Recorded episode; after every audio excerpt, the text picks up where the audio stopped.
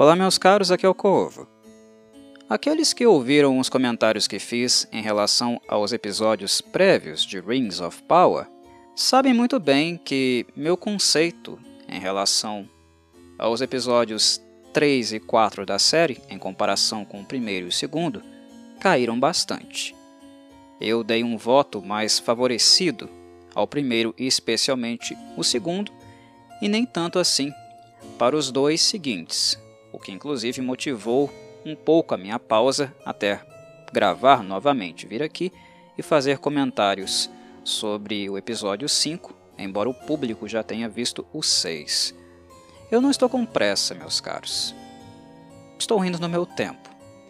Estou indo segundo o meu interesse e de acordo com aquilo que preciso do ponto de vista emocional para vir aqui gravar, sentir prazer nesse processo, nesse processo de ponderar, criar, pensar com vocês e deixar algumas colocações possivelmente úteis para aqueles que são fãs, apreciadores da série e do que estão vendo. Os views, os números, quantas pessoas vão assistir, se o vídeo vai bombar ou não, isso não me interessa. O que me interessa é manter o papo produtivo porque, querendo ou não, entregar alguma coisa útil, relevante para os ouvintes é importante, mas também prazeroso para mim, porque sem o prazer em gravar, não faz muito sentido eu vir aqui todos os dias, ou quase todos os dias, conversar com vocês, seja sobre Rings of Power ou qualquer outra coisa, certo? Mas enfim, o tempo chegou, meu coração abrandou e agora posso falar com um pouco mais de cuidado, mais equilibradamente, digamos assim, do quinto episódio da série. Quinto episódio que, na minha avaliação, ele melhorou bastante.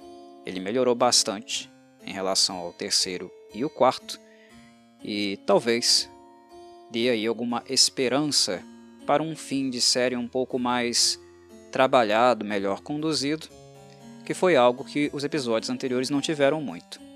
Os problemas de roteiro foram muito grandes, a condução não foi muito desejável, ela atrapalhou bastante a apreciação da obra, mas aqui alguns caminhos foram corrigidos e a condução ela foi feita de maneira um pouco mais cuidadosa. Eu apreciei bastante a condução aqui. No quarto episódio, inclusive, a condução, na minha avaliação, não foi tão ruim assim, mas o roteiro não comoveu e faltou elementos ali para deixar a trama um pouco mais interessante. Mas, de maneira geral, o quinto episódio é um episódio que eu considero interessante sim.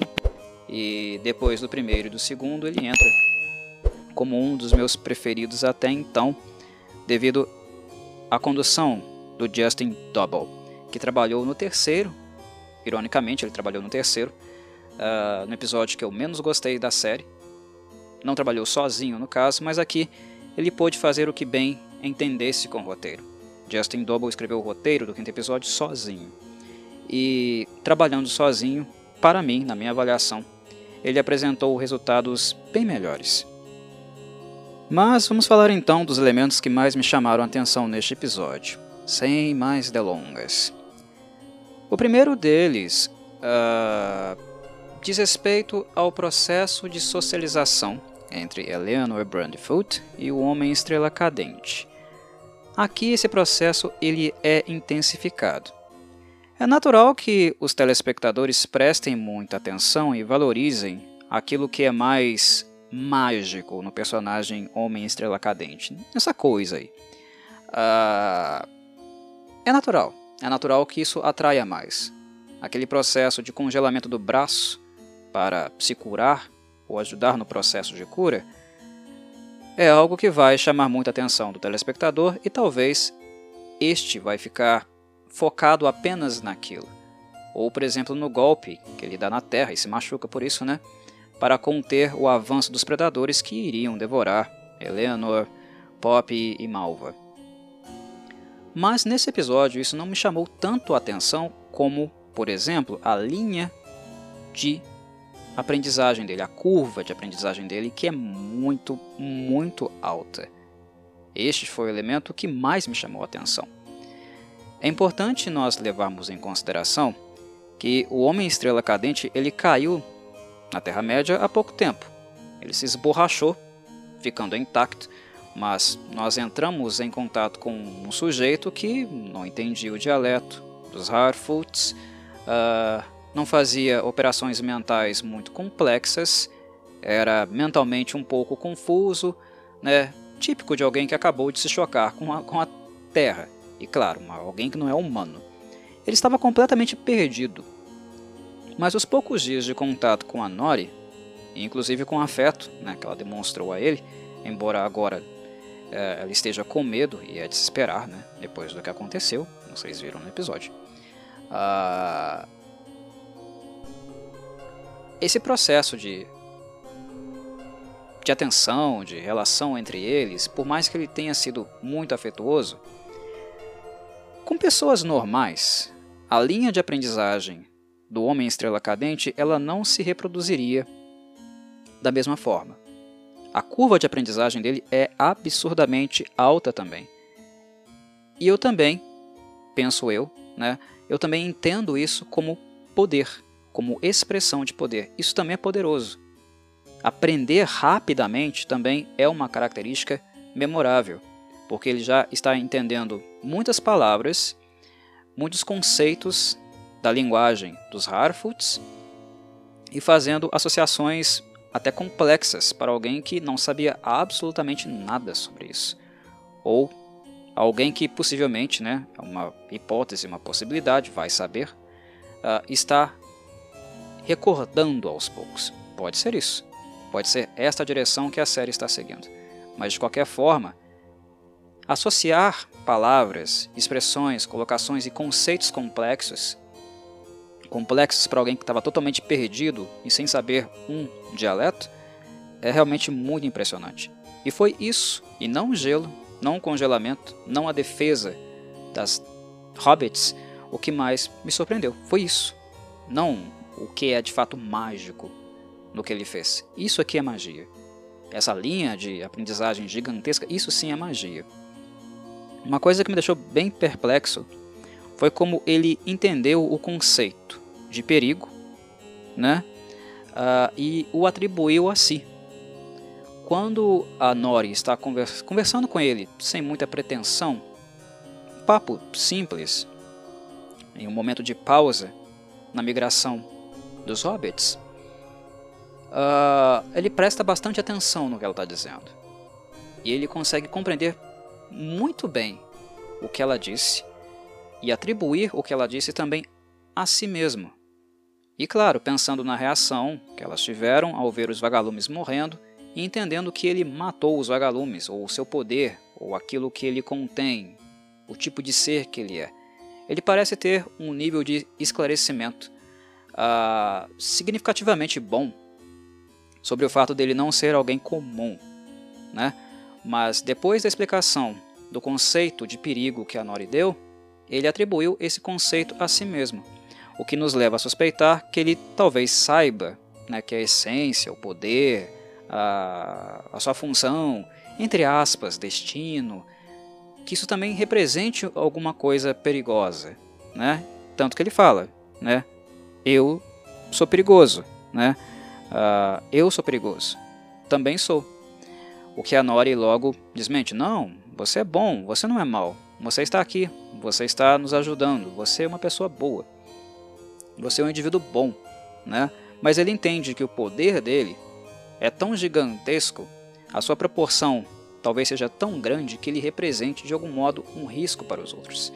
E os vagalumes, o uso dos vagalumes e a morte prematura dos insetos logo após ele ter os usado em episódios anteriores para representar a constelação, ele entende que a expressão desse poder pode, talvez, né, metaforicamente falando, fazer com que os seres da Terra-média, ou os hobbits, sejam os futuros vagalumes. É um temor que ele tem. Ele expressa isso para ela. Eu sou perigoso. Né? E eu achei esse momento bem interessante importante de refletir, de olhar em prospecção sobre o que isso vai representar no futuro e rico para fazer maiores meditações, devido ao nível de esclarecimento que ele tem acerca de si e também uh, nessa trama, nessa trama relacional que ele está tendo com a Nori, absorvendo o conhecimento que ela traz para ele, a cultura que ela traz para ele e revendo conceitos, né, fazendo, elaborando conceitos novos, interpretações novas. É um processo bastante interessante e que para mim, repito, está sendo incrivelmente rápido. Mas aqui eu não vejo esse processo como algo acelerado no sentido de que ah, o Justin Double, o roteirista está acelerando as coisas, correndo com as coisas. Não.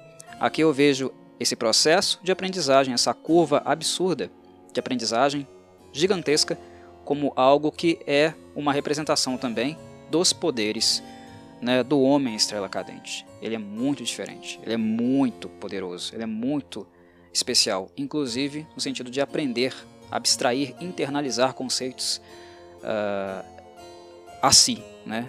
Eu achei isso muito, muito interessante. Um momento que imagino que agradou uh, os telespectadores neste episódio foi a canção de pop. No momento da migração, onde os membros da família Brentford, no caso, a encorajam a cantar um pouquinho para elevar, digamos, o humor que havia ali suas razões para não estar dos melhores, né? Eles estavam passando dificuldades de fato. Eles estavam ficando longe realmente. Eles estão atrás, ainda próximos da caravana, mas ainda assim atrás. Com a ajuda do Homem Estrela Cadente, as coisas tendem a se sair melhor do que esperado, especialmente agora depois dele ter ajudado Malva, a fofoqueira, né, a cabeça da intriga, diretamente. Mas, de maneira em geral, pelo menos ali naquele momento, naquele recorte do episódio, as coisas estavam difíceis. Então, a família Brandfoot, que, claro, certamente sabiam das qualidades vocais da Pop, solicitaram a ela cantar um pouquinho para aflorar, melhorar um pouco os ânimos. Primeiro de tudo, a Megan Richards, a atriz que faz a Pop Proudfellow, ela não tem uma voz ruim não. A voz dela até que é bem interessante. E nós podemos ver isso com muita evidência em, em ambos os momentos, né? Ambos por quê? Em que sentido? uh, que você está falando, Corvo, é porque o episódio ele usa a voz dela em cena e eu acho que isso é bastante notório, principalmente para quem não escuta a música ou não tem ouvidos musicais muito aflorados. Aqui isso é evidente, evidente, é didático para vocês, tá? O que é cantar naturalmente e o que é cantar com produção. A cena é dividida entre o canto natural de Megan Richards e o seu decorrer, a sua continuidade até o fim, onde nós vemos claramente que a voz dela, no caso, foi produzida, gravada em estúdio e inserida na cena. Eu acho esse momento aqui muito didático para aqueles que não treinam muito o ouvido ou talvez não consigam distinguir o que é canto, canto sendo feito ao vivo, em cena, e um canto que é produzido, né, com a ajuda de efeitos, autotune, uh, de fato, com, a, com auxílio, a ajuda da tecnologia em estúdio. É a mesma voz, mas nós notamos claramente a distinção entre a voz natural e aquela voz ali repleta, né, imbuída de vários artifícios uh, eletrônicos tecnológicos para deixar, digamos assim, o som um pouco mais distinto, mais limpo. Né? O interessante é que a Megan Richards ela canta muito bem em ambas as situações. Obviamente que gravando no estúdio é muito mais fácil de entregar um trabalho me melhor, né, de maior qualidade do que cantando naturalmente em cena, no set. Mas quando ela faz isso, quando ela canta simplesmente com a voz dela, abertamente entre eles, entre a família Brentford ali, a voz dela já é uma voz muito agradável. Não estou dizendo que a Megan Richards é uma super cantora, né, uma estrela. Uh, não, mas se ela quiser, uh, se possivelmente ela investisse numa carreira cantando, né, ou quisesse fazer alguma coisa nesse sentido, eu acho que há possibilidade de coisas interessantes vindo da voz dela. É uma voz muito agradável, muito serena, né, muito bonitinha. É uma voz gigantesca, né, de arrastar quarteirões, mas é uma voz muito agradável, que funciona muito bem, por exemplo, nas suas características, para uma cena como essa aqui, né, para um momento como este aqui, o que aponta, obviamente, para uma boa escolha da produção, da direção, no caso de selecionar a atriz para fazer isso. Né? Uh, o mérito é preciso, necessário, onde uh, ele de fato está. E aqui há mérito. Ele está aqui. Ele está no canto da atriz, da Megan Richards, e está também na decisão daquele que a selecionou para poder fazer isso. O canto dela é bem, bem agradável, né? Uh, mas, além disso, eu acho que as pessoas talvez tenham ficado bastante satisfeitas porque as palavras dela, aquilo que ela está dizendo, que no caso, no âmbito da personagem, é uma música, uma canção que supostamente a mãe dela ensinou para ela, né? A, a, mãe dela, antes de morrer, obviamente, já que ela, agora ela é órfã. O que aumenta, né? Exponencialmente o, o grau emotivo, sensível de cantar uma canção como essa. Mas uh, o elemento da surpresa e talvez né, do agrado para muitos que viram é o fato da letra da música conter referências futuras da obra. Né? No caso, mais especificamente, da Terceira Era, porque um dos versos é um verso que o Bilbo utiliza em um poema que ele escreve sobre o Aragorn, que é justamente o verso Nem todos que vagam perdidos estão é um verso da Terceira Era. É um verso do Bilbo sobre o Aragorn, que faz completo sentido para a história, para o contexto do Aragorn. Mas também não faz aqui? Não é compatível com esse momento aqui? Com a situação que eles estão passando? Com a eminência de ficarem para trás? E isso, como falei no episódio anterior, né, na análise anterior, uh, ser o mesmo que morte? Né? Uh, é marcante, é um verso marcante que é possível de ser usado aqui. Quando ele é usado, mesmo que seja uma referência futura, e isso obviamente significa um anacronismo, o verso não é impossível de ser pensado em outras situações diferentes da situação do Aragorn. Nem todos que vagam perdidos estão é uma colocação ilustrativa de momentos da vida, independente se é a vida de um hobbit, de um elfo, de um anão, de um humano, né? Uma canção que conforta o coração em um momento tão difícil como aqueles que eles estão passando aquele, naquele momento. E que vários outros passaram em algum momento e continuarão passando. Passaram na primeira era, passaram na segunda era, como estão passando aqui, vão passar na terceira. Enfim, é uma música, é um verso porta-voz que ilustra momentos né, da vida de muitos seres, independente de cultura, de etnia, enfim, né, divisões de mundo. Então é uma música marcante nesse sentido, bem interessante uh, de ser colocada aqui, mesmo que ela seja algo oriundo da terceira era e não da segunda. É um anacronismo? Sim, mas no caso o verso ele diz de mais coisas além de um personagem exclusivo.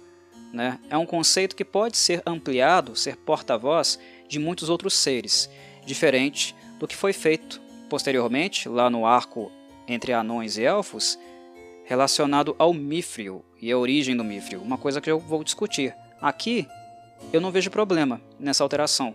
Eu não vejo problema em usar um verso de um poema do Bilbo da Terceira Era em um contexto da Segunda Era, mas eu vi, no caso, uh, no surgimento do Mifril, né, o modo como o Mifril surgiu. Ali eu já achei que foi uma coisa um pouco problemática. Mas vou falar mais disso no momento certo, quando o momento de fato chegar. O último elemento que eu quero fazer menção em relação aos hobbits, aos Harfoots, se trata de superstição. O nomadismo deles, embora seja um nomadismo, é um nomadismo calculado, pelo que vimos, né? Eles têm um tráfego em uma determinada área da Terra-média. E por fazer este tráfego várias e várias vezes, ser um costume, Certamente eles conhecem os lugares por onde trafegam. No entanto, no percurso deste ano, aquele que nós acompanhamos no episódio, as coisas estão um pouco diferentes. O ambiente natural está diferente. Predadores rondam a região. E claro, isso gera estranheza nos Harfoots. E é aí que entra a questão da superstição e o que a superstição tem a colaborar, sua função em criar um bode expiatório. Quando uh, eles começam a perceber que as coisas não estão como comumente estariam naquela época do ano, eles sabem, conhecem todas as épocas do ano para todos os lugares que eles passam, é claro que a primeira atitude é dar vazão ao seu medo, ao receio e apontar o dedo para o alvo do medo. É claro que eles culpam o gigante. Na verdade, a Malva é a personagem que faz isso, porque ela é mais conservadora, ela é mais uh, supersticiosa do que todos os outros. Mas Malva, no fundo, ela não é uma figura distoante. Na verdade, ela é uma porta-voz, porque ela representa um sentimento que é um sentimento coletivo do grupo, né? Do, do grupo de Harfoots. Ela não é uma louca que está ali desconectada do pensamento dos demais. Então ela, ela é representativa do sentimento dos demais. Então ela é uma porta-voz, embora seja difícil digerir, aceitar as coisas que saem da boca dela. Mas enfim, as coisas são como são. É exatamente o que nós vemos ali. E é interessante notar a superstição, a superstição fazendo do gigante um bode expiatório, e na verdade não apenas ele, mas todos que têm alguma relação com ele, que agora isso se traduz totalmente na família Brandfoot, na família da Nori, mais a Pop, né, que ao perder a sua própria família, Proudfellow, passou a se associar com a Nori e, de certo modo, né, também fazer parte daquela família. Malva aponta para todos eles. E os argumentos dela revelam uma hipocrisia sem tamanho, né? Uh, ela diz algo no sentido de: Nossa, você não vê que essas coisas estão acontecendo por causa daquele gigante que caiu do céu? Uh, você não tem medo de fazer mais órfãos no nosso grupo, entre o nosso povo, mais viúvas? Isso vai estar sobre sua responsabilidade, falando né, para o líder. Uh, do bando para o guia. E é absurda a hipocrisia dessa fala, né? Porque ela enxerga, enxerga órfãos entre os Arfoods, possíveis, né? potenciais órfãos, potenciais viúvas, mas ao mesmo tempo ela faz isso apontando o dedo, recriminando uma família, Harfoods também. Para ela, em momento algum, uh, pesa o fato de que se eles ficarem para trás, eles vão morrer. Que a Nori pode ficar órfã, porque o pai dela está com o pé quebrado, né?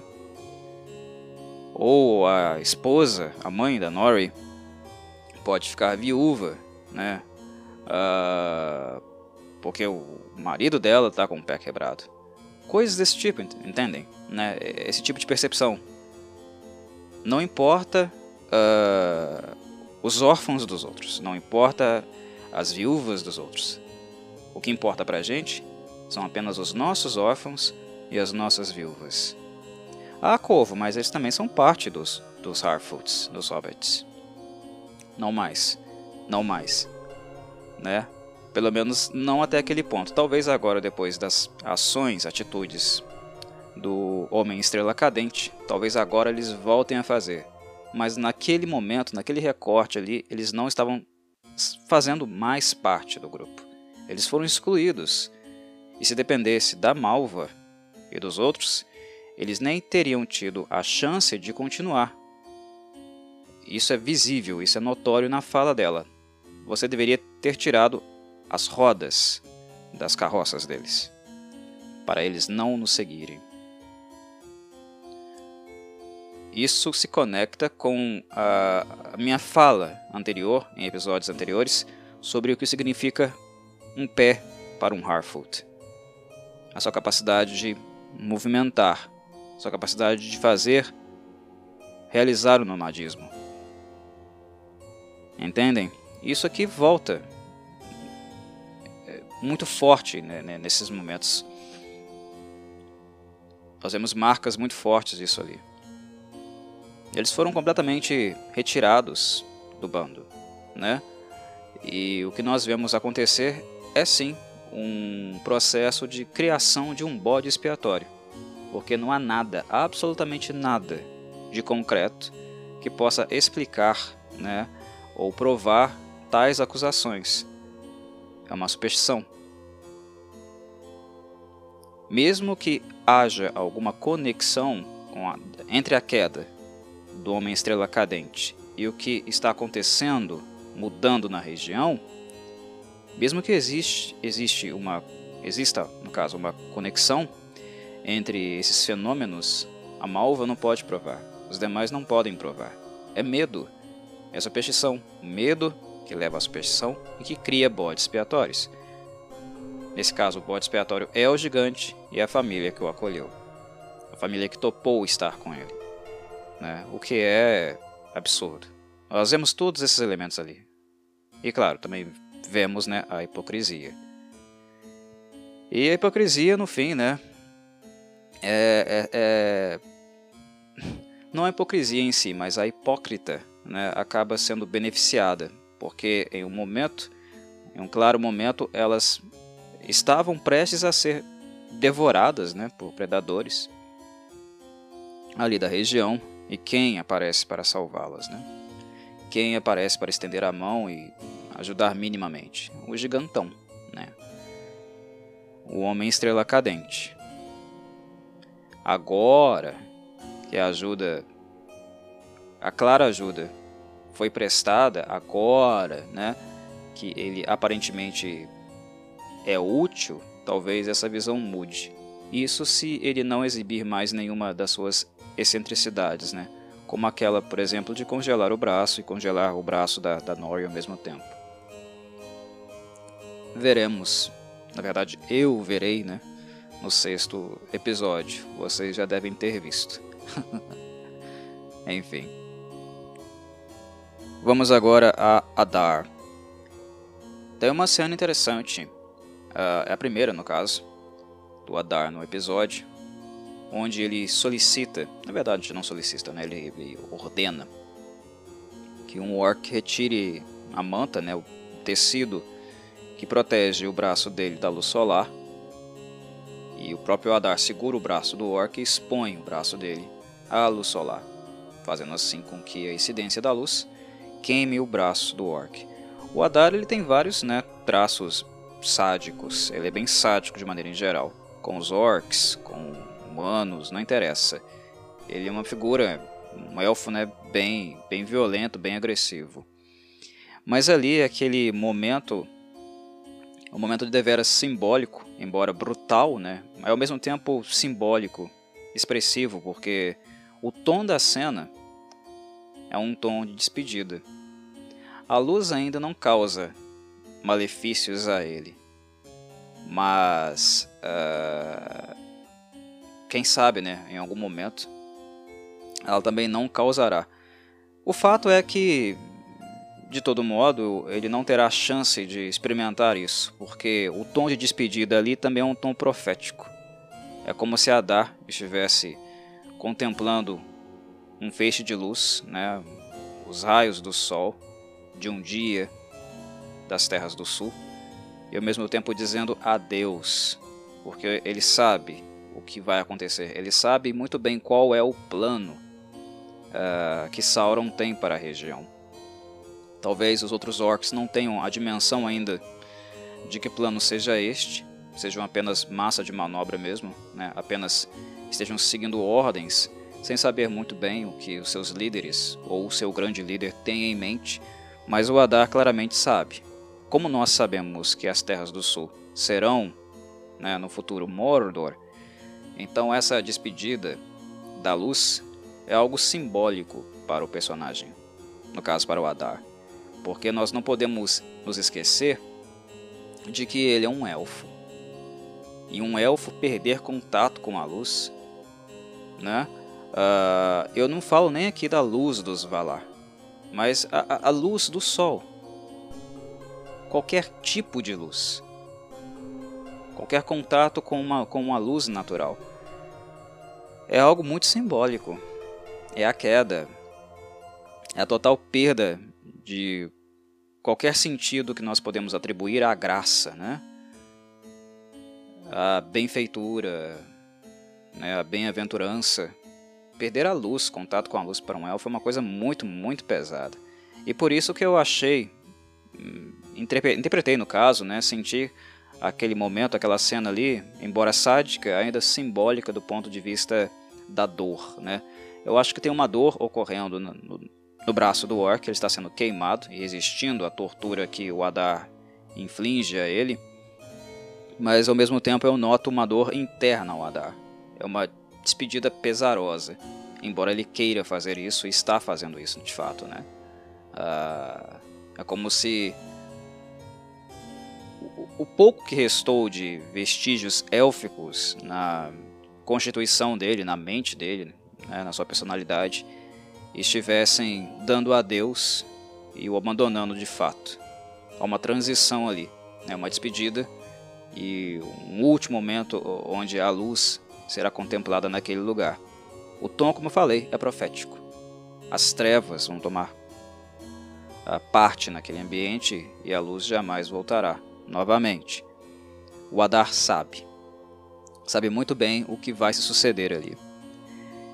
E em relação a Orcs e Adar, um outro momento digno de nota, no caso, acontece no fim do episódio, quando os humanos, né, os vermes, voltam para a carcaça pútrida a qual eles estavam acostumados a servir por tanto, tanto tempo. Suas gerações, né, seus antepassados sempre fizeram isso. E a história, infelizmente, volta a se repetir. Como sempre, né, a história volta a se repetir. O pior dos humanos se repete, tem continuidade. Eles voltam como vermes, cheios de medo, horror, voltam para servir os orcs, e o Adar, nesse caso, serve como um ator para fazer com que os humanos abracem completamente, totalmente, toda a sua repugnância. Eles são vermes voltando para a carcaça.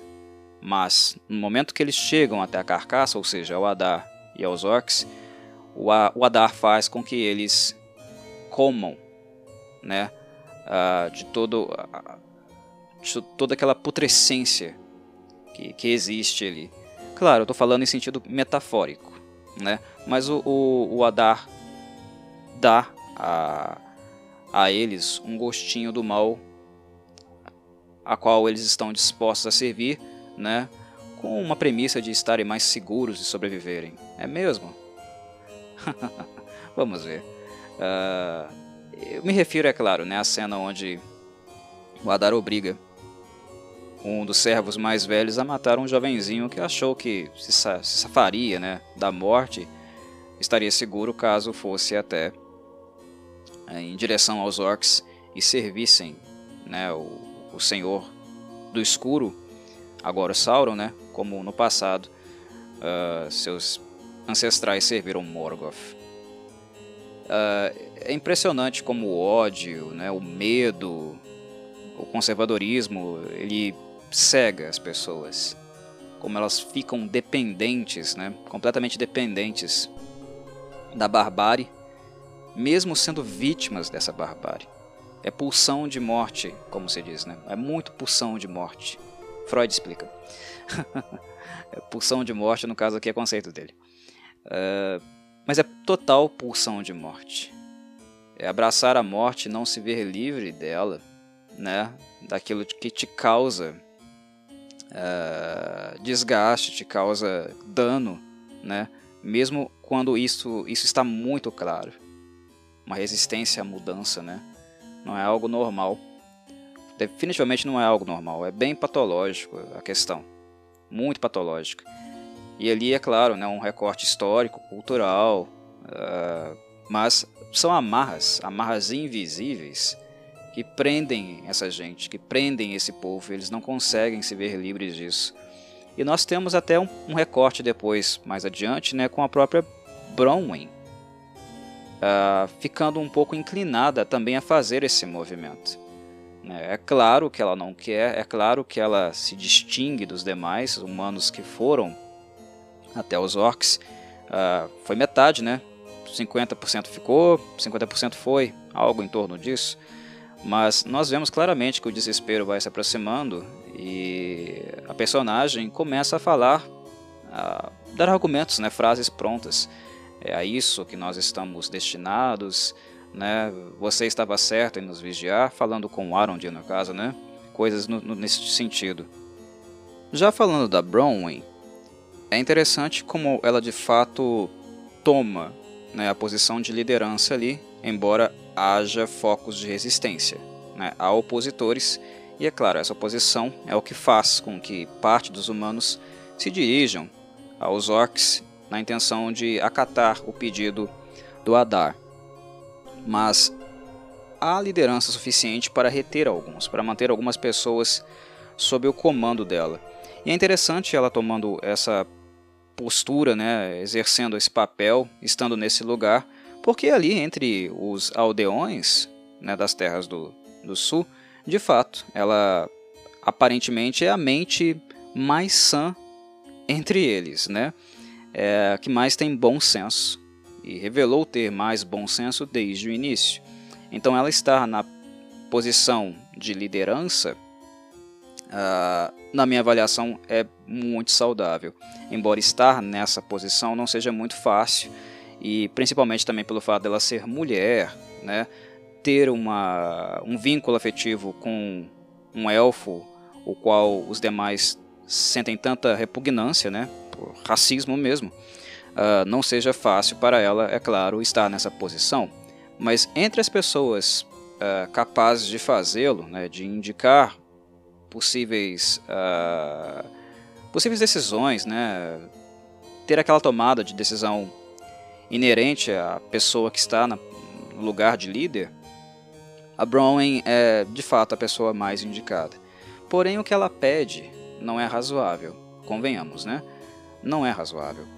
Uh, não é uma, uma coisa muito crível. Ficar na torre e lutar, né? resistir ao ataque dos orcs não é são.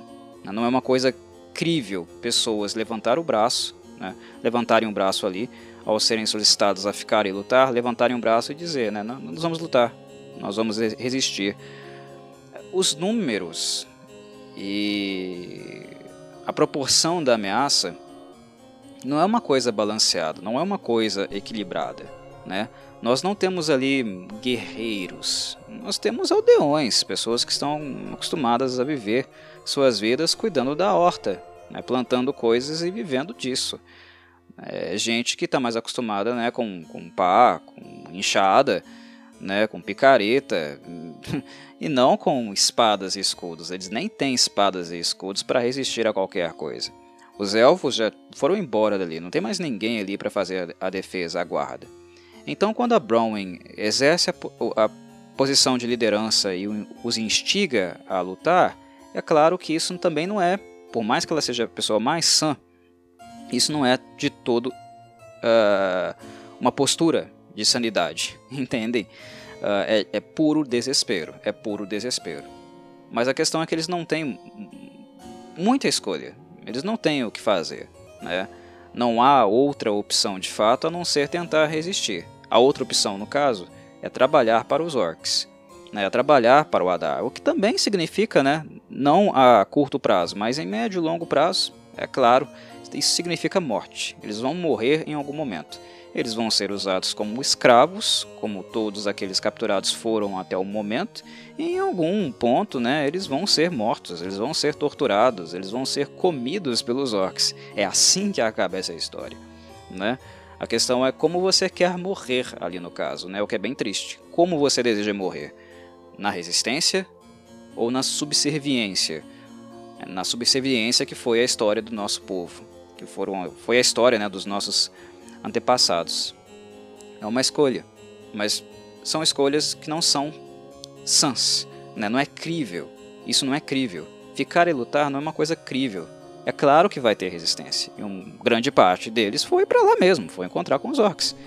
É, não, é crível todo mundo ficar né, e tentar resistir. Né? Como também não é crível né, pessoas indo em direção à morte, né, à escravidão tão facilmente assim. é desespero.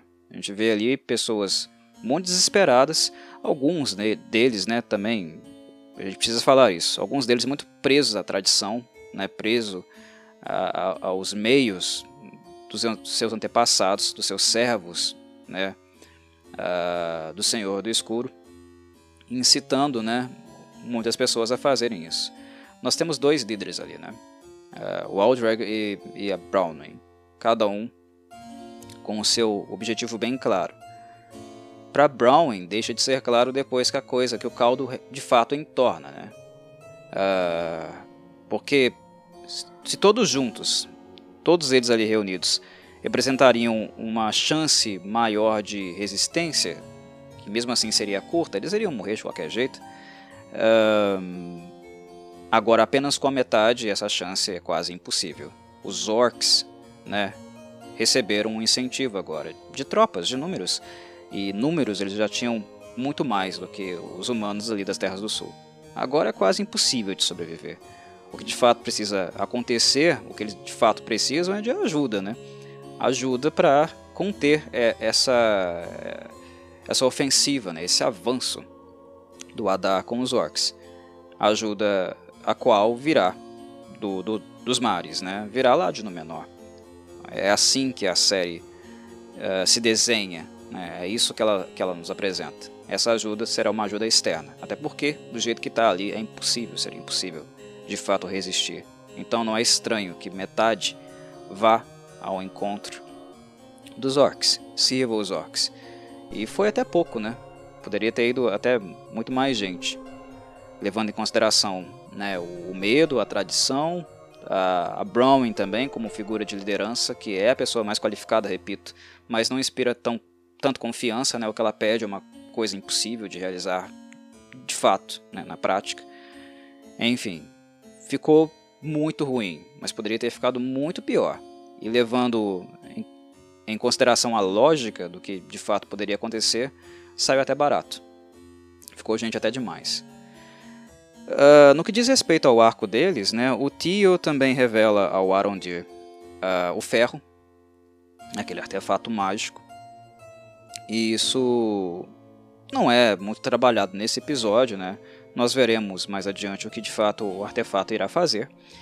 Mas é importante mencionar, né, grifar aqui que a conversa entre eles, durante um momento onde o Arondir estava ensinando o Tio a atirar com um arco, Aquele momento é importante porque ele revela que de fato aquele artefato é uma chave. É uma chave para alguma coisa. Isso estava claro anteriormente, né?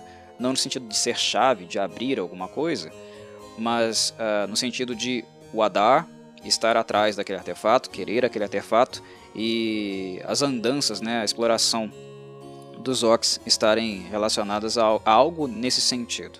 Aquele item é importante para alguma coisa. E é bem provável que será o item usado, né, que está destinado a trazer as trevas né, para a região.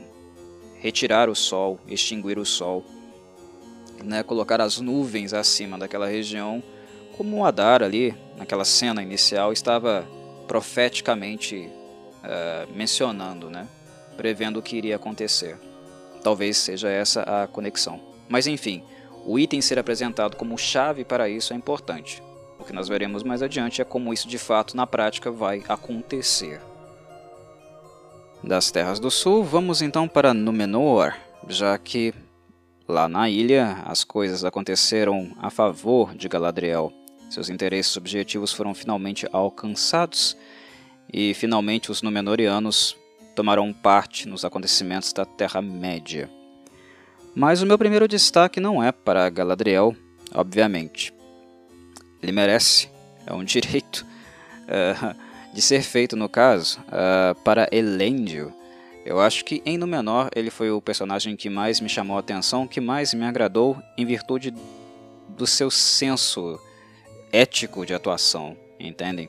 O Elendil ele tem me surpreendido muito, não apenas em relação ao seu papel com o seu povo no menor, mas também ao carregar o legado né, de ser uma família, um, um sujeito amigo dos elfos, né?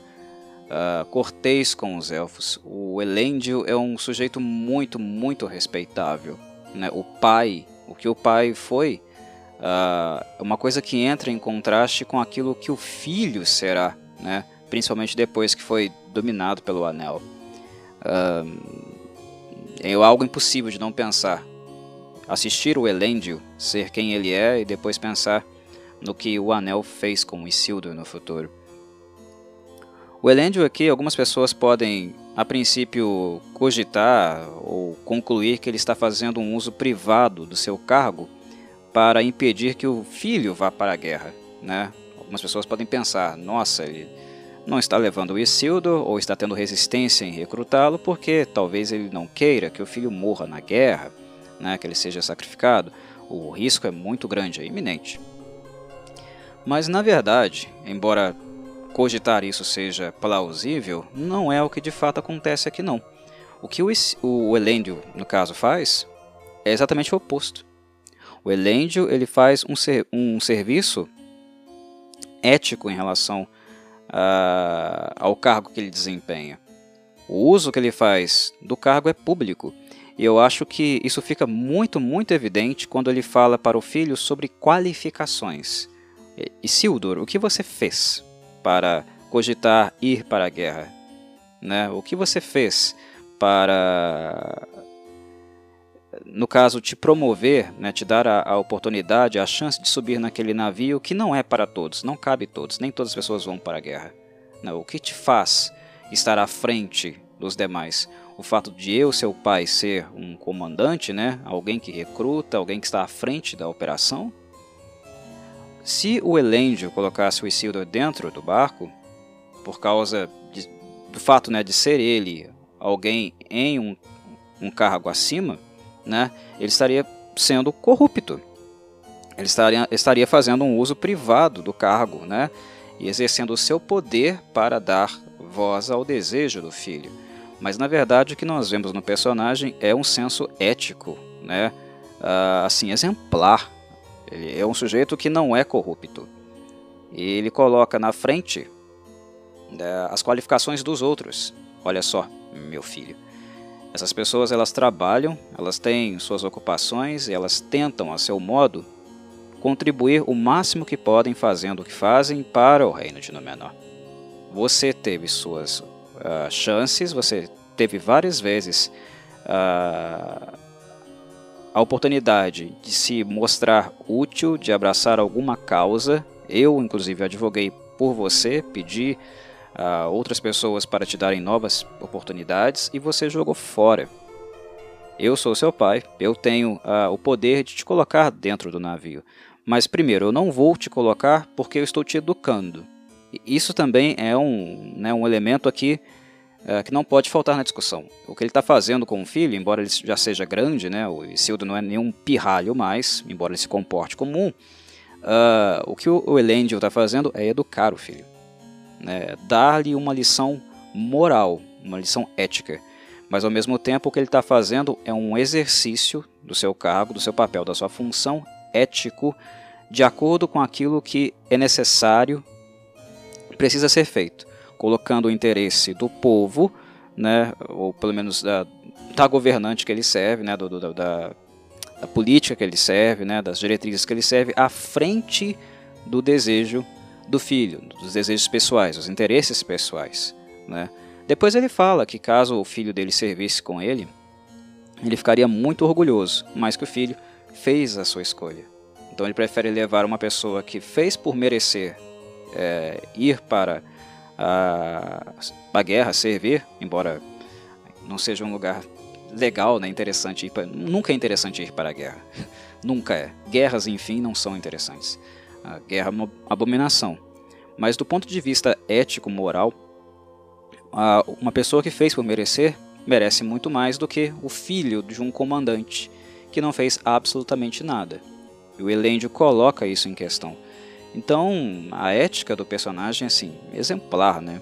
É muito interessante nós acompanharmos essas posturas do Elendil em relação aos seus compatriotas, em relação à sua família, aos seus conhecidos, e também a, a postura que ele tem, né, a, o zelo, o carinho, né, a consideração que ele, que ele carrega em virtude da tradição da família dele, né, de ser muito próxima aos elfos, né, a amizade que se tem com os elfos, a cultura élfica, com a língua élfica não se perdeu. Então é um personagem que eu tenho gostado assim demais, muito mesmo. O Sr. Elendil. Aqui também nós observamos uma correção de curso. Uh, creio que é, é o modo mais adequado de me referir a isso. Porque no capítulo anterior, no episódio anterior, a decisão de Miriel em tomar parte das guerras que estão para acontecer uh, na Terra-média foi muito abrupta. E a cena final também foi abrupta no sentido dela informar que Númenor tomaria parte e de repente as pessoas começarem, né? Ah, eu vou, eu vou servir, tudo bem, tranquilo. No final do podcast passado eu havia falado sobre os tempos de paz, os tempos prósperos né, da, da nação de Númenor. E não é fácil convencer um povo a entrar em conflito em momentos assim. Né? Na verdade, uh, os países, né, as nações costumam ficar até acomodadas com, com a paz e quando são uh, surpreendidas por algum conflito, alguma catástrofe iminente, uh, elas estão tão despreparadas que nem sabem muito se preparar, né? Uh, se precaver no caso, né? tomar as medidas necessárias para conter essa ameaça. aqui no menor é, é farta, tem tudo a seu dispor, né? o comércio é bem aquecido, embora o conselheiro real, o Farazon, tenha um interesse monetário na questão, né? ele, ele enxerga na guerra uma possibilidade de crescer ainda mais economicamente, uh, de enriquecer ainda mais né, no menor, e no caso colocando os homens da Terra do Sul, uh, das Terras do Sul lá em na Terra-média em dívida com a nação de Númenor. Né? Então o objetivo dele não é libertar ninguém, não é dar dignidade, uma vida decente para os outros humanos, mas sim explorá-los a longo prazo. Nós vamos lá, à Terra-média, nós vamos às Terras do Sul, ajudamos aqueles homens e depois eles ficam com dívidas para com o nosso reino. Nós aumentamos nossos espólios, aumentamos nossa influência, criamos uma aliança. Uma aliança, no caso, não é uma, uma aliança igualitária, é uma coisa de dependência, né, uma relação de dependência. E assim uh, ficamos ainda mais poderosos que os elfos.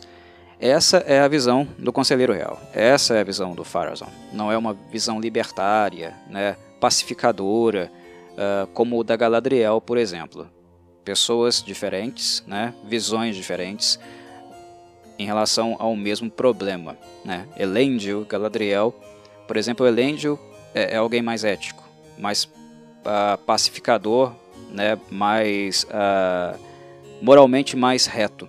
A Galadriel tem uma participação na guerra, uma visão na guerra que é pacificadora, ela quer destruir o mal, ela quer destruir a, destruir a ameaça, mas também tem uma veia muito individualista, né?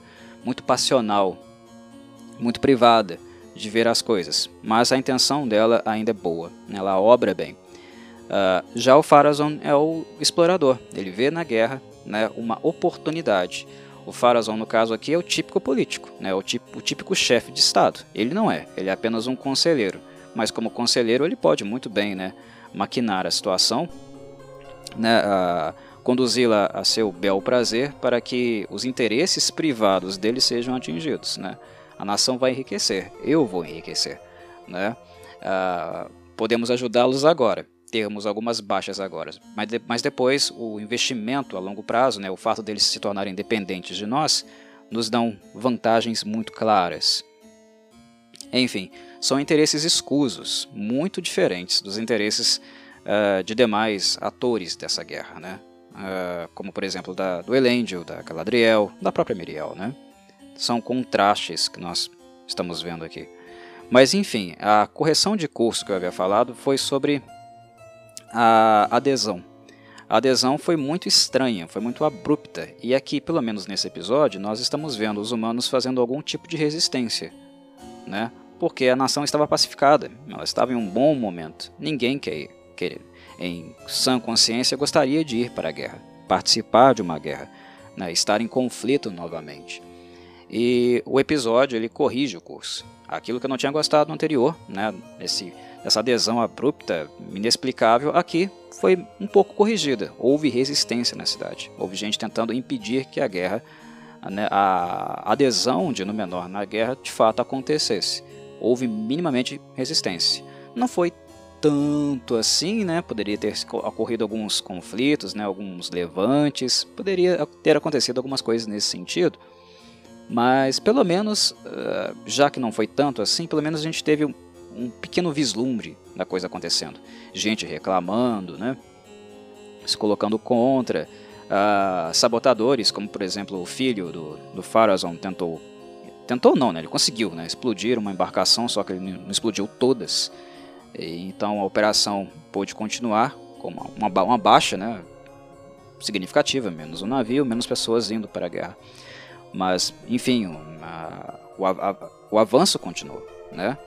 Uh, foi uma sabotagem que não deu muito certo, mas pelo menos nós tivemos vislumbres de resistência. Nem todos em Númenor estão a favor da guerra. E isso é mais crível, mais lógico uh, de pensarmos, quando estamos falando de uma nação, como Númenor e como ela se encontra. Né?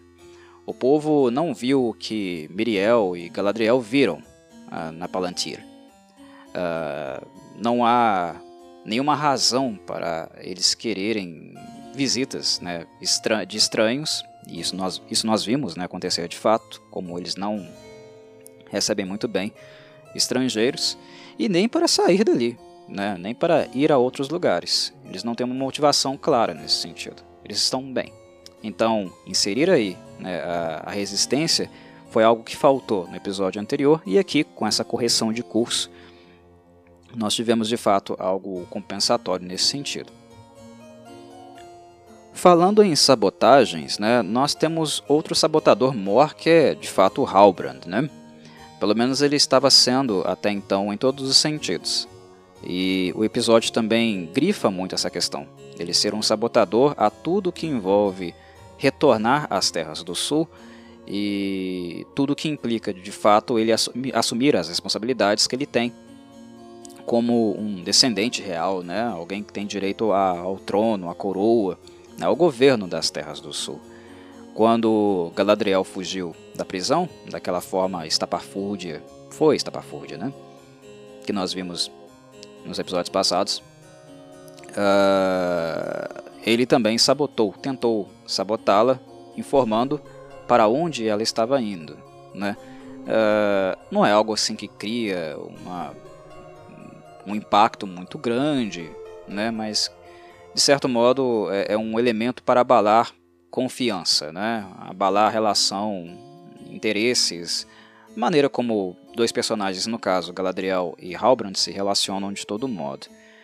Uh, o Halbrand eu nunca gostei dele, até então eu não gostei dele, eu não gostei da introdução dele, eu não gostei do, da forma como ele foi inserido na série, eu achei totalmente desnecessário.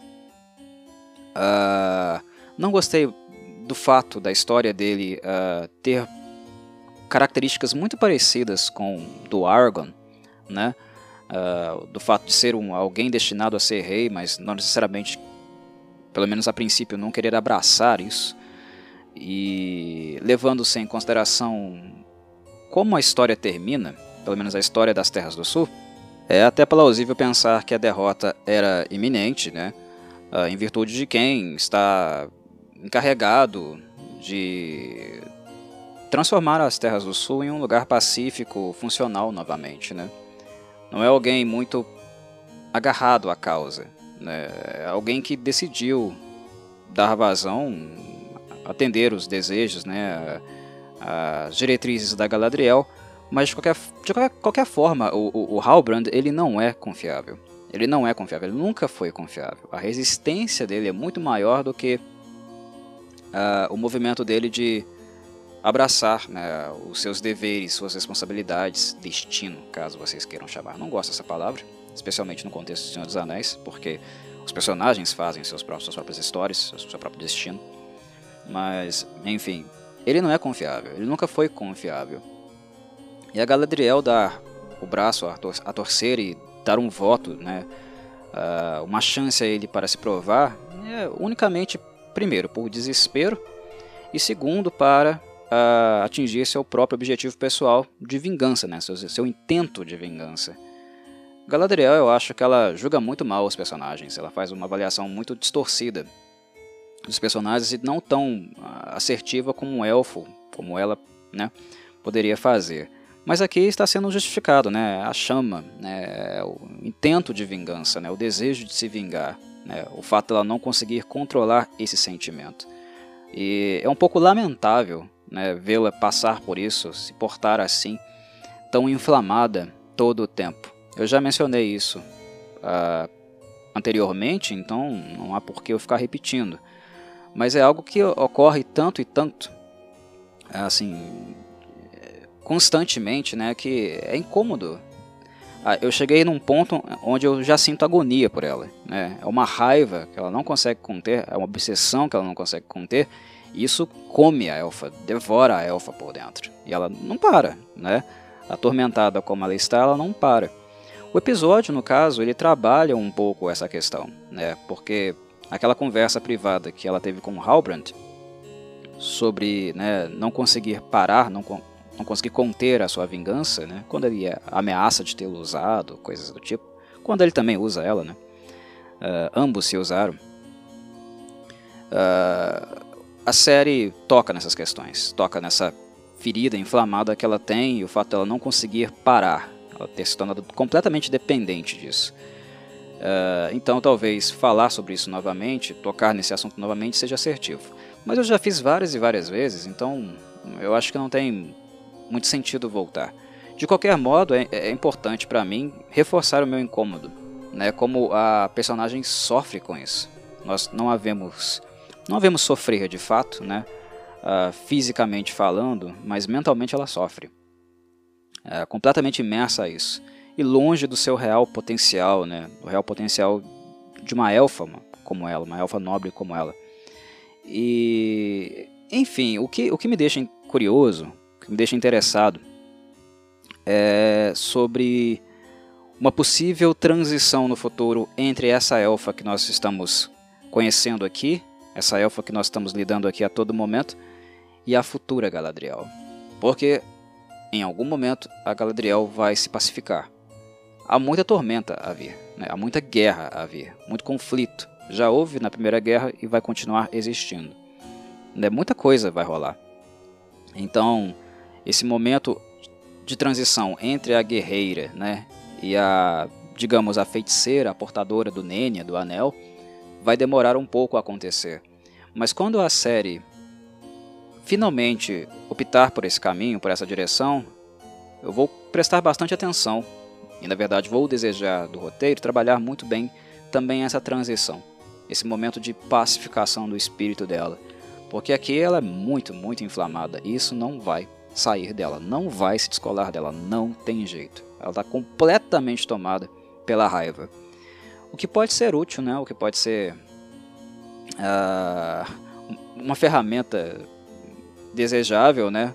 Em um contexto de guerra, que é exatamente o que vai acontecer agora. Nós estamos indo em direção ao conflito. Então ela vai sentar o braço, né? No, nos orcs, ou melhor, dançar, né? Ser ágil com os orcs. Afinal, o seu estilo de combate é bastante elegante, técnico e não tão brutamontes assim, né? o que é exatamente o que esperamos de um elfo. Mas descarregar a sua energia, a sua raiva, finalmente a Galadriel vai poder fazer isso no episódio seguinte. Né? Uh, pode ser útil, mas a longo prazo a tendência é, é ela ser cada vez mais corrompida por essa raiva, por essa cólera. Isso faz muito mal para um elfo. Né? Isso Uh, inclusive, nós temos né, um, modelo de comparação, um exemplo útil para indicar o quanto raiva, cólera, ódio, guerra machucam, maltratam né, a essência de um elfo, na figura do Adar. Na figura de um elfo caído como o Adar. Né? Uh, o ódio constante, né, a raiva constante, a obsessão pela destruição de alguém que se odeia, pode fazer com que a Galadriel caia em algum momento, né? Se torne ainda menos assertiva do que ela tem sido agora. Claro que nós sabemos que a história da personagem não vai nessa direção. Né? Em algum momento ela se modifica, né? Ela não se torna colérica a esse ponto, a ponto de cair, né? Como o Adar. Sabemos disso. Mas nesse sentido, eu vou gostar no futuro, vou desejar no futuro um movimento de transição muito bem feito uh, da Amazon. Porque a Amazon decidiu tornar a Galadriel uma guerreira. Né? A Galadriel em si, né, falando da Galadriel uh, original, né, aquela que o, o Tolkien pensou, é uma personagem que, sim, era uma personagem com tendências combativas, né, guerreira e tal, mas ela não era tão tempestiva assim. Ela era mais sábia, né? A, a lore da Galadriel, a história da Galadriel, ela foi feita uh, de maneira muito pensada, né? São elementos que nós temos, algumas inscrições aqui e acolá. Foi uma história que foi se desenvolvendo muito lentamente. Uh, o Tolkien foi escrevendo de maneira muito lenta, espaçada, não muito organizada, né? então nós não temos um core para chamar de né, o jeito de ser da Galadriel. Ela foi aparecendo de, em vários momentos, né, demonstrando algumas características, mas é, ela nunca foi um personagem assim central, né, ou com tanta importância como outros personagens tiveram. Ela é importante sim, né, entre os elfos ela é uma das mais importantes, mas a, o lore dela, né, a essência e o conceito dela não foi assim tão explorado, tão uh, o, o, autor não foi tão atencioso assim com a personagem como ele poderia ter sido. Né? É difícil definir o que é a Galadriel na primeira era, uh, o que foi a Galadriel na segunda. Nós temos pequenas referências, né? e isso deu margem para a Amazon criar a, a, sua, a sua, própria direção, né? o, um norte para a personagem, o que fazer com ela. Mas a forma como a Amazon tem feito é muito inflamada. É guerreira e completamente guerreira, a ponto de deixar o élfico um pouco de lado, né? Então, o momento de desacelerar, né, o momento de dar um passo atrás, terá de chegar. Ele tem que chegar. Né? É, é lógico na história, é esperado na história que ele finalmente chegue. E aí eu quero ver o que, que a, a empresa vai fazer. Né? o que de fato vai ser o fenômeno ou acontecimento que faz com que a elfa se torne um pouco mais introspectiva, um pouco mais política, digamos assim, uh, e ser um pouco daquilo que hoje ela despreza em outros camaradas, né, em outros membros uh, da raça dela.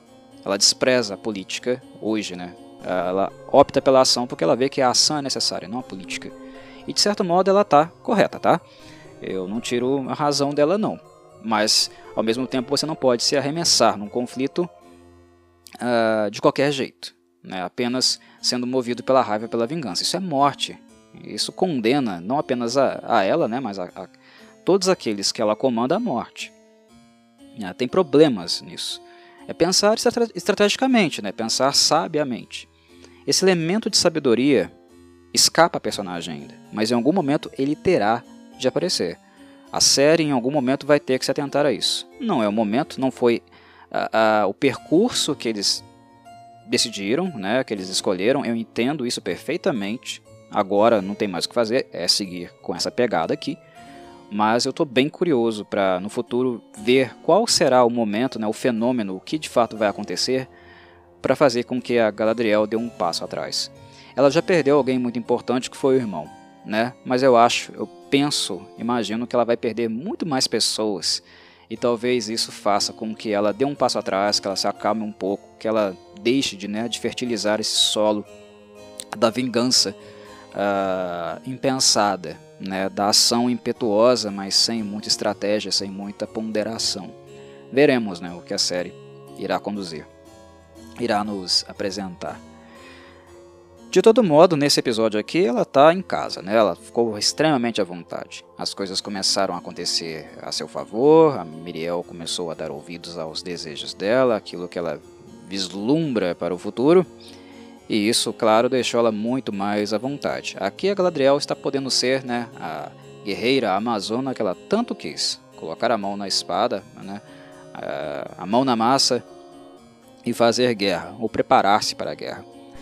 A cena com a, os cadetes né, é bem interessante. nós a vimos sorrir previamente, lá na, naquele trajeto, naquele percurso, uh, cavalgando, né? Com o Elendil, ela ficou bem feliz, mas aqui nós vemos novamente aparecer algum grau de satisfação nela.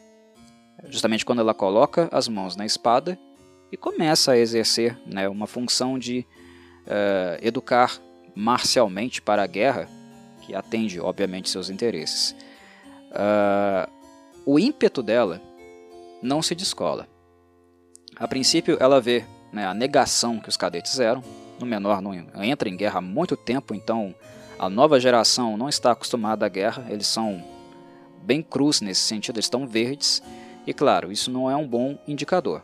Sem experiência, sem vozes de liderança, sem uh, pessoas que pudessem educá-los para a guerra, eles vão sucumbir à truculência né, uh, dos orcs. Os orcs eles vivem a guerra todos os dias, eles estão preparados para a guerra todos os dias, eles vivem em guerra. Né? Você não prepara um orc para a guerra, ele nasce pronto. É, claro, né? É, metaforicamente falando, né? não na prática, ninguém nasce pronto para a guerra. Mas uh, o orc aprende cedo. Ele aprende a guerrear cedo e ele morre cedo também. Ele não dura muito. Mas ele vive para a guerra, ele vive para combater, ele vive para destruir. E aqui nós temos um montão de cadetes que jamais tiveram uma experiência minimamente próxima disso. E é um indicador problemático, é um indicador ruim, né? Porque combater com orcs, seres que vivem para a guerra, é morte na certa. O prognóstico não é bom. E a Galadriel observou isso. Eles estão verdes, eles são cruz. Eles não sabem manusear muito bem a espada. A princípio, o ímpeto dela foi pragmático. Ela não foi elfa na instrução. Ela foi direto ao ponto para sobreviver, vocês têm que lutar assim, fazer isso aqui, né? Ah, ela foi prática, muito pragmática a princípio. Mas na medida que os cadetes começam a atacá-la, depois que o Elendil disse que quem conseguisse acertá-la iria subir né, uh, na hierarquia, se tornar um tenente, uh, quando os jovens começaram a atacá-la, ela começou a se divertir assim absurdamente é, foi um momento muito lúdico para ela também. Assim como foi cavalgar com Elendil em episódios anteriores. É, é um segundo momento de muita satisfação da personagem. Ela está extremamente à vontade e lutando de vestido. Né? Ela não está com os trajes adequados para fazer todos aqueles movimentos, né? toda aquela estética, agilidade, destreza de um elfo, ou aquilo que nós esperamos de um elfo, com aquelas roupas. Né? Ela não está com vestes adequadas. E mesmo assim ela dá um banho né, nos cadetes né, nas maçãs verdinhas. Um banho, um banho, ela humilha eles. Né? Mas foi interessante que no processo de humilhação, ela, por se divertir, ela começou também a adotar uma postura mais filosófica em relação ao combate. Né? Ela começa a falar sobre o combate filosoficamente, que é algo que nós esperamos de um mestre elfo. Né? Ela fala sobre usar o equilíbrio, ou né, atingir o equilíbrio, e não a força. Né? Lutar com os pés, não com os braços. Uh, é uma postura pedagógica. Uma peda é uma, ela se tornou uma pedagoga no momento em que a ludicidade, né, o fato de estar se divertindo, reduziu aquela chama, aquele ódio, aquele, aquele, desejo de vingança que é constante na personagem. Quando a, a, a chama uh, não se apaga, mas diminui de intensidade na personagem, eu gosto muito da Galadriel. Eu prefiro muito mais a Morpeth Clark com essa Galadriel menos inflamada do que aquela cheia de raiva, né, descontando em todo mundo ao redor dela, uh, visando o combate, mas de forma não estratégica. Quando ela se diverte, quando ela se acalma, ela passa a ser muito mais assertiva em praticamente tudo que ela faz, né? inclusive nas instruções, na direção, no, naquilo que de fato né, aqueles cadetes estavam precisando ouvir e aprender naquele momento. Essa é a que eu gosto. Então, na medida que a, essa chama for reduzida, eu acho que a personagem tende a deixar de ser um pouco estereotipada, como ela tem sido, e evoluir também. Pelo menos é o que eu espero que aconteça. Para fechar, eu vou até a Lindon falar um pouco do encontro entre Durin e o rei dos elfos Gil-galad e também da conversa que o Elrond teve com Vossa Majestade. Inclusive também tocando neste ponto da conversa, no que foi apresentado nessa conversa conceitualmente, que é justamente o ponto que eu mais desgostei deste episódio. E não estou falando aqui em visual, em simbologia, forma de retratação. Muitas pessoas gostaram desse setor, né, da, das imagens, né, da, do que foi apresentado visualmente, representando uma, uma árvore, né, uh, o elfo que a protegia em virtude das Silmares que tinha alojado dentro dela, e também o Balor, que a tentava destruir de qualquer maneira.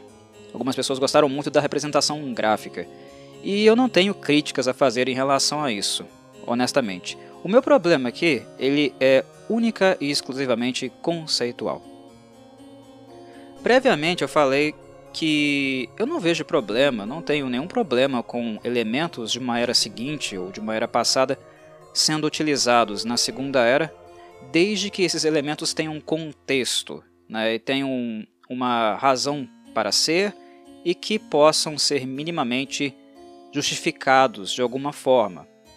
Elementos diferentes, elementos que não se aplicam aos personagens representados aqui, mas que têm uma certa lógica, uma razão de ser, né, e não perturba de forma alguma o funcionamento do mundo, como o mundo funciona e seus principais elementos. O meu problema aqui, meus caros, não se trata uh, da explicação dada para o surgimento do Mithril, mas a relação que o Mithril, no caso, estabeleceu com uma Silmaril. Esse é o meu problema. As Silmarils elas são muito importantes. E eram três. Como se sabe, né, depois, no, final da primeira era, da era né, das guerras que ocorreram muito em virtude do Morgoth ter roubado as Silmarils dos Elfos, uh, as três joias foram dispersas. Uma ficou no céu, outra no oceano, outra na terra. Uh, e elas são joias uh, de caráter muito especial, muito valioso e uma perda gigantesca para os elfos. Não é à toa que o Gil-galad está preocupado e desejando de novo usufruir da luz, da radiância que as joias originais possuíam. No caso aqui agora, né, uh, transferida para o metal conhecido como Mithril. Uh, o problema é o grau de raridade dessas joias. Eu acho que isso não pode ser banalizado. Elas eram apenas três. Né? Apenas três. Elas são raras e não há mais como recuperá-las. Aquele tesouro incomensurável dos elfos, uh, ele foi perdido completamente, né? A que está no céu, lá está. E aquelas duas que os elfos não puderam retomar porque as próprias joias uh, não aceitaram a posse dos mesmos, né? E estou falando aqui no caso dos filhos do Fëanor, né? Uh, o Maedros, aquele que possuía uma delas, se jogou num poço de chamas com a própria joia. Ela foi parar num poço de chamas. E essa é a joia que justamente ficou na Terra. A outra foi arremessada no oceano. O que a série faz é colocar uma Silmaril, a Silmaril da Terra no caso, em uma árvore, alojá-la em uma árvore, e um elfo uh, como seu protetor, né, como seu defensor, e um Balor que supostamente estava na região, e nós sabemos muito bem que abaixo das montanhas enevoadas, lá na profundidade de Moria, onde os anões cavam absurdamente fundo, reside de fato um Balor lá. Nós sabemos isso, nós sabemos que isso vai acontecer. E não é uma coisa de outro mundo imaginar que poderia existir um Balor ali. Mas uma Silmaril não. É uma, algo muito raro, algo muito uh, exótico, único para você banalizar deste modo e também ligar né, a um outro elemento, um outro metal, né, um, no caso um elemento precioso também do mundo de Senhor dos Anéis, como o Mithril. Eu acho desnecessário fazer isso. Porque leve em consideração que o Mithril, né, o metal, ele não é encontrado apenas nas montanhas enevoadas, como a série talvez esteja dando a entender. Talvez a série vá seguir por essa direção. Porque o Mithril da série tem a ver com as Silmarils, com uma Silmaril, que recebeu aquele raio, né? Aquele raio poderosíssimo, e a luz se enraizou por toda a rocha da montanha, e ali o metal nasceu. O Mithril, originalmente, no caso, o conceito do Tolkien, é, é de um metal muito raro, mas que não se encontra apenas lá. Se encontra também em Númenor e também em Amã. Ou seja, uh, são lugares bem diferentes, bem distantes, terra dos elfos, terra dos humanos, né, as ilhas de Númenor também são povoadas por humanos, e esse metal precioso só é encontrado, uh, não, é, não é no caso, né, não é só encontrado nas montanhas enevoadas, mas também nesses outros lugares. E aí que está o ponto.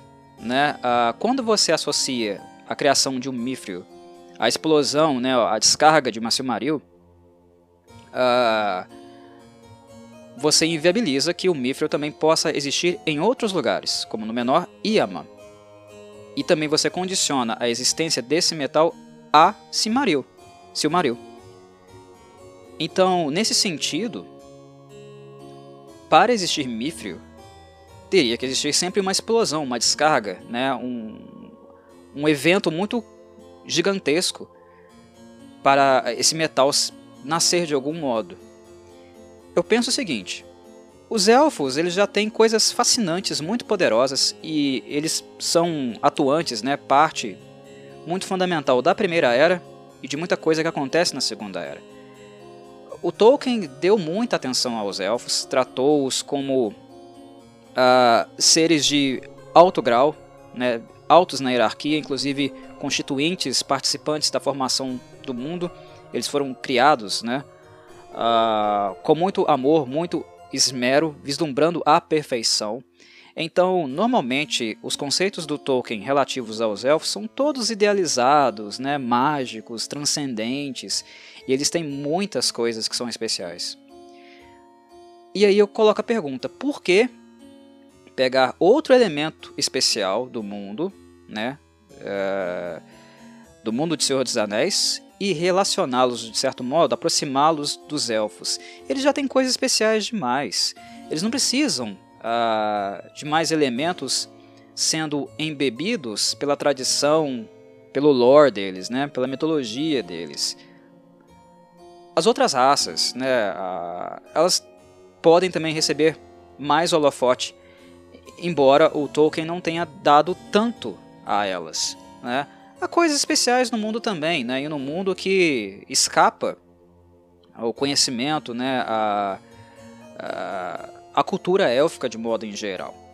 O Mithril não precisa estar sendo relacionado diretamente a um artefato e a uma luz, a luz dos Valar, que tem relação direta com os elfos. Isso é subordinar mais um elemento importante poderoso, né, é, de, de extrema relevância do mundo à tradição élfica. Ele já tem coisas especiais demais. Tira um pouco os holofotes dos elfos e coloca em outras coisas, e coloca em, em outras raças. Ah, mas o Tolkien deu bastante relevância para os hobbits, né? Ao Bilbo, aos hobbits da trilogia dos Anéis, não foi só paparico em relação aos elfos. Concordo, concordo. Mas ah, no que diz respeito a coisas transcendentes especiais, muito acima da, da, da normalidade né, de funcionamento do mundo, né, em relação a poder, transcendência mesmo, os elfos eles são colocados num pedestal. O Tolkien fazia isso. Ele era um puxa-saco dos elfos, total. Embora ele tenha amado, né, com grande paixão também os hobbits. Então, qualquer tentativa de inserir elementos uh, adicionais a, a uma hierarquia, ao pedestal, né, a toda idealização e poder transcendente que os elfos têm, eu acho um desserviço. Especialmente relacionando a, ao nascimento do Mithril uma Silmaril. A Silmaril da Terra não estava ali, ela foi colocada ali, naquela árvore que não existe. Né? Quando o Gil-galad fala da, da canção das raízes de Rifaeglir, Rifaeglir no caso é né, um nome élfico para as montanhas enevoadas, é, essa, essa árvore nunca existiu. Né, e ela não é a razão para que haja Mithril ali dentro, Mithril nas profundezas dessa montanha. Uh, e fazer isso desse modo é relacionar a Silmaril da Terra com uh, o nascimento do Mithril também. Né? Eu não gostei. Eu acho que isso perturba o mundo. Porque agora, para existir Silmaril em qualquer outro lugar, mesmo que a série não utilize, não vasculhe, não extraia em nenhum outro lugar, mas uh, se isso fosse feito, logicamente, uma outra Silmaril te, teria que explodir, né, uh, se enraizar em outros lugares para o Mithril também poder surgir ali, né? Uh, e claro que isso é impossível. Eram apenas três joias, uma no, uma no oceano, uma no céu, uma na terra, né? E a da terra, o Maedros, tibum, pulou num poço de sangue, é, perdão, poço de, de, de, de, fogo, né? E não, não, não tem como mais ter acesso à, à pedra. Ela foi transferida para aquele lugar. Uh, eu não estou muito ciente do fato, inclusive eu preciso pesquisar e ler um pouco sobre o assunto. Eu acho que a série ela está limitada apenas ao recorte da Segunda Era e ela não pode usar elementos da Primeira Era, embora, obviamente, né, elementos da Primeira Era uh, causem muita influência, influência direta a tudo que acontece na Segunda Era. Né? A grande parte do que acontece, claro. Uh, isso é um problema que de fato causa né, um distúrbio conceitual. Mas aqui eu acho que é injustificável. Eles podem citar as Silmarils tanto que citaram. Citaram inclusive o martelo, mostraram né, o martelo de Fëanor que as construiu. Falaram, falaram sobre o Morgoth. A forma como o Morgoth não conseguiu dominar a, as joias, a forma como ela, elas o repudiaram. Tudo isso foi mencionado, tudo isso foi trago para a mesa criativa, né? Foi incorporado ao roteiro que eles estão criando para a série. É, não houve perturbação nesse sentido, né? Mas aqui, aqui já houve. E desnecessário. O Mithril é especial, o Mithril é interessante por si só. Ele não precisa de nenhuma associação a um item mágico poderoso extremamente relevante para continuar sendo um potencial decisivo nos eventos que virão. Só que aqui a intenção foi associar a, ao Mithril, no caso, né, a necessidade que os elfos possuem, no caso principalmente ao Gil-galad, né, de resgatar a luz, a luz dos Valar, né, já que a luz própria deles está é, desaparecendo, ela está terminando, né? o que implica em uh, os elfos definharem, perderem a luz que os, os faz né, seres uh, imortais, digamos assim. Né? Enfim, liga a história a, a, esse desespero, né, essa ânsia do, do Gil-galad, dos elfos como um todo, de resgatar a sua luz. É desnecessário. A luz ela já está perdida. É, não tem como. Mandar a Galadriel de volta a Valinor, né, como forma de contenção da escuridão que se alastrava pelo mundo, né, que no caso aí o nome disso é guerra, né, a guerra, a morte, a escuridão, as chamas, a destruição. Isso teria um impacto na luz que resta a eles? Sim. Uh, e mandá-la para Valinor fazia sentido. Por isso, sim, né? Mas essa busca desenfreada, uh, avarenta, né, pelo resgate da luz, não vai levar os elfos a nada. E ali na Segunda Era isso já era, assim, águas passadas. É, os elfos já tinham se conformado.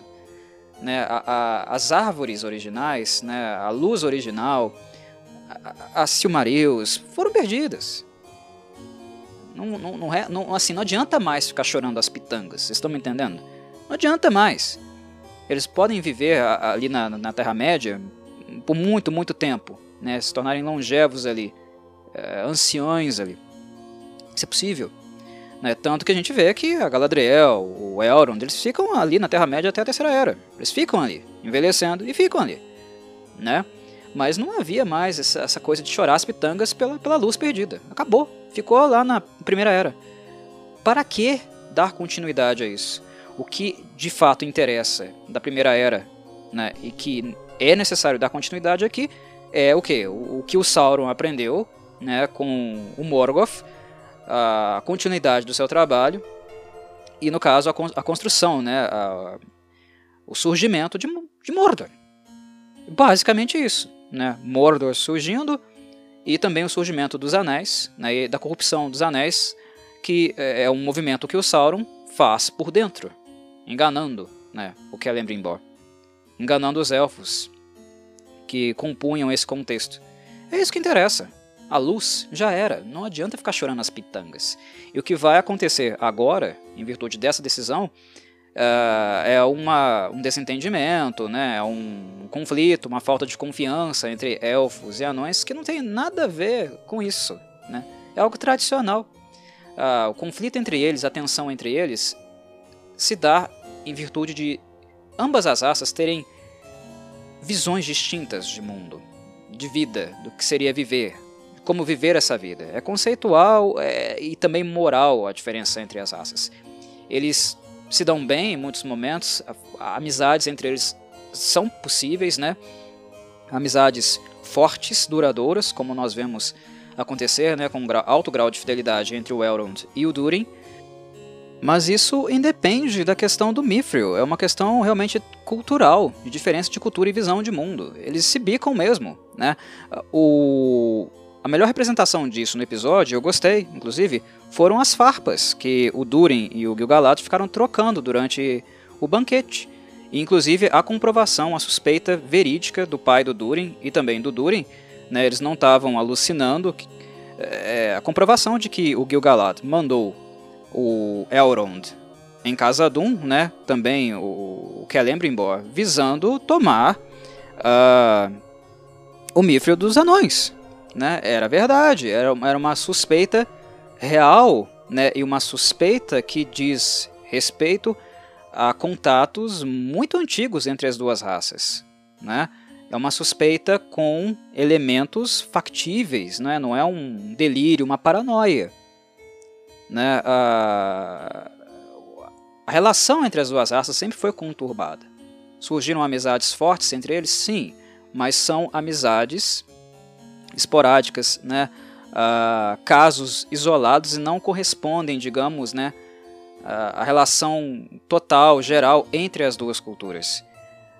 O que nós temos normalmente em uma mesa onde se senta um elfo e um anão é o que aconteceu ali com Gil-galad e o Durin, farpas, né, desrespeito e até sensibilidades muito afloradas, né, levando como insulto coisas que não têm realmente uma real intenção assim de ata ataque, de ferir o outro, o sentimento do outro, ou maldizer sua, costura, é, sua cultura e costumes. Perdão. Uh, vocês estão me entendendo? Uh, isso independe da, do, do Mithril.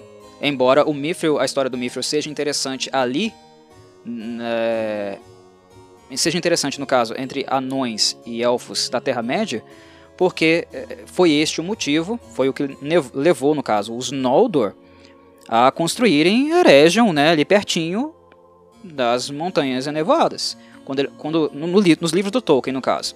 Uh, quando os elfos ficaram descobrindo da existência do Mithril, eles construíram Eregion ali pertinho justamente para manter relações comerciais com os anões.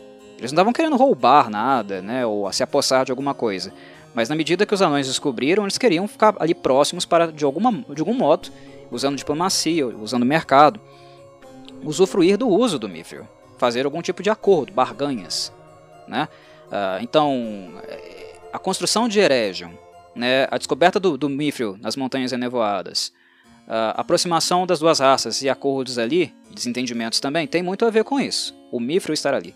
Mas isso independe de uma Silmaril, né, ou a necessidade de resgatar a luz. Já era, meus caros, perdeu, já era, esquece, não tem como voltar mais não. Nesse ponto aí, né, o Morgoth venceu. O Morgoth, o Morgoth perdeu a guerra, tá? Ele, ele perdeu a, a, guerra. A primeira era a, termina a favor dos elfos. Mas no que diz respeito às a luz, né, a essência luminosa dos Valar, já era, ele, ele venceu, destruiu. Ele não pôde usar, ele não pôde usufruir, mas ele também impediu que os elfos uh, tirassem real proveito né, da luz. das Silmarils. Elas estão perdidas. Estão no céu, na terra, no oceano. Acabou, acabou. Não tem mais o que fazer. Tá? Não há mais vestígio delas para ser contemplado, usufruído né, pelos elfos. Acabou. Enterra, cadáver. Enterra. Já era, esquece, sabe? Segue em frente. Não adianta ficar chorando nas pitangas. E a direção que a série dá para essa questão é mais ou menos por aí. E penso eu, reforço essa postura, essa posição, que alguns elementos, né, alguns artefatos, conceitos, eles são muito importantes para o funcionamento do mundo e para a história do mundo também. É, é, é, para mim é aceitável tocar em um verso de um poema do Bilbo e colocá-lo uh, nas palavras de uma canção da pop, sem problema. Até porque a canção em si, o verso em si, diz da vida de muitas outras pessoas, de muitos outros seres e não apenas da vida do Aragorn ou do Bilbo em particular. Mas uma Silmaril é, um, é sempre algo único, é um artefato único. Não há representações em outras culturas, em outros seres, não é um, um, um, um elemento que vai né, dar em qualquer pé de jabuticaba. Esquecem, esquece, é, é único. Não dá para ficar banalizando desse jeito. Então foi um ponto que eu não gostei, né? Não gostei. Era melhor ter contado a história dos Noldor, né, da motivação da construção de Eregion por causa do Mithril, mas sem necessariamente associar o Mithril a um, um item tão importante. Desnecessário. E isso acabou condicionando, claro, né, o Mithril agora à sobrevivência né, dos elfos na Terra-média, a sua luz e toda essa merda que naquela altura, reforço, os elfos não choravam mais por causa disso. Acabou, acabou. Né, a, a, os efeitos colaterais da Primeira Era são a, visíveis na Segunda Era e não tem como remediar. Não tem como. Vol ou você volta né, para Valinor, vai embora, como tentaram mandar a Galadriel embora, vai embora daqui ou, sabe, aceita o fato de que na Terra-média os elfos não terão todo o seu esplendor, como antigamente tiveram, como antigamente poderia ser possível, já era, acabou, tá? Mas enfim, a, a série vai seguir com essa questão do Mithril, que vai gerar tensão, vai gerar muita tensão, uma tensão além daquela que já seria gerada, né, apenas no negócio, apenas na diplomacia, na troca de itens, conhecimento e coisas do tipo. É claro que o Mithril ele é muito importante, no caso, para a forja de anéis, como o Nenya, que a Galadriel no futuro vai usar, e tem muito papel aí né, na, no contato, nas relações entre ambas as raças. Mas essa questão aí de ter a luz de uma Silmaril, né, de uma Silmaril que enraizou pela montanha, inserir um elemento a mais, uma camada a mais. E eu pessoalmente não gosto é, de itens únicos, conceitos únicos serem deturpados assim. Os mais genéricos tudo bem, mas os mais únicos eu não gosto não. Ah, caso a, a, série no futuro pudesse se remeter ao passado, à Primeira Era, ah, falando por exemplo dos filhos do Fëanor, não vai poder mais. Não vai poder mais citar né, o Maedros e o que ele fez com, uma, com a Silmario que ficou uh, na Terra. Já era. Já era. Mudou completamente os rumos da história. E essa atitude também condenou né, a, a série também a ter Mithril apenas ali. Apenas nas Montanhas Enevoadas, apenas sob os olhos, né, a extração dos elfos, perdão, dos anões, e nada mais, nada mais. Acabou.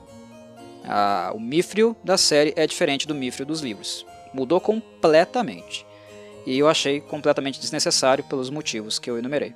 Né? A perturbação de um, um elemento único do mundo e ao mesmo tempo também a subordinação de um elemento independente dos elfos à sua história, tradição, magia, o que vocês queiram chamar. Os elfos já são especiais demais, deixa os outros serem especiais também, sabe? Terem superpoderes, não necessariamente por causa de, alguma coisa que eles fizeram. Desnecessário isso. Mas enfim, mas, enfim é, é, é isso. É o que eu tinha para falar, é o que eu tinha para elogiar e para reclamar desse episódio em questão. Que, como eu disse lá no começo, é um episódio de fato uh, bem melhor que o terceiro e o quarto. Veremos o sexto, o que nos entrega, me entrega no futuro no caso, né? Eu que estou atrasado ainda não assisti. Verei quando o momento chegar, quando estiver animado. É isso, meus caros, agradeço por terem ouvido. Deixo um forte abraço a todos e saudações, Corvides.